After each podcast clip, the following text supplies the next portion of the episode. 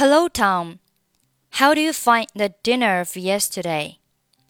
这句话当中，find 末尾的不发音，要注意 find 这个单词，字母 i 发的是双元音 i i i，并且在后面有一个鼻音，嗯，所以是 ein ein ein find find 这句话当中，find 末尾的不发音。How do you find the dinner of yesterday? Very good. That may be the most delicious food I have ever eaten. 这里 that 末尾的，most 末尾的，food 末尾的可以不用发音。That may be the most delicious food I have ever eaten. It's nice of you to say so.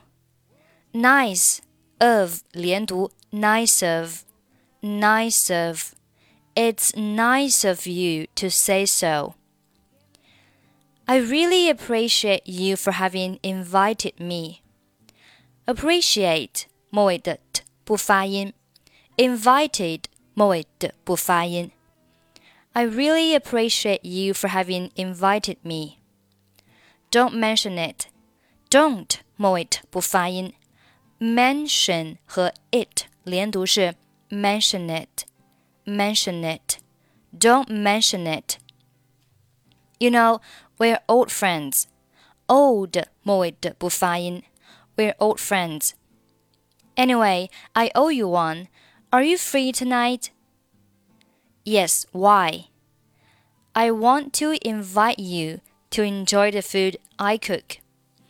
Want 和 to 这里是属于相同辅音，我们只需要发一遍，把前面 want 末尾的 t 去掉。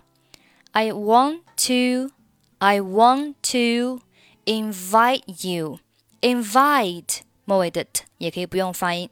I want to invite you.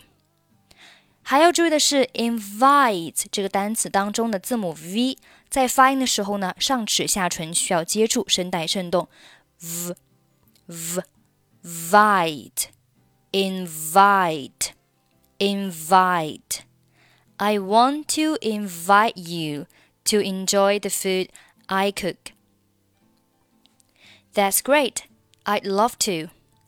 I'd 是 I would 的缩写，would 拼写是 W O U L D。 那这里 I'd 末尾的可以不用发音，I'd love to。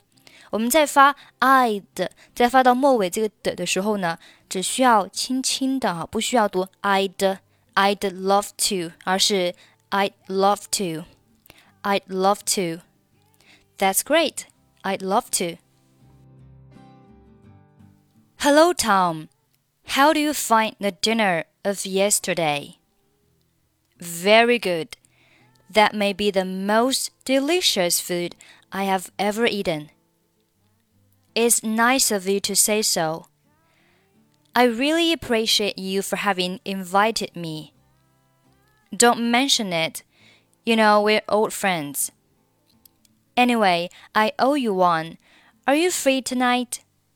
Yes, why?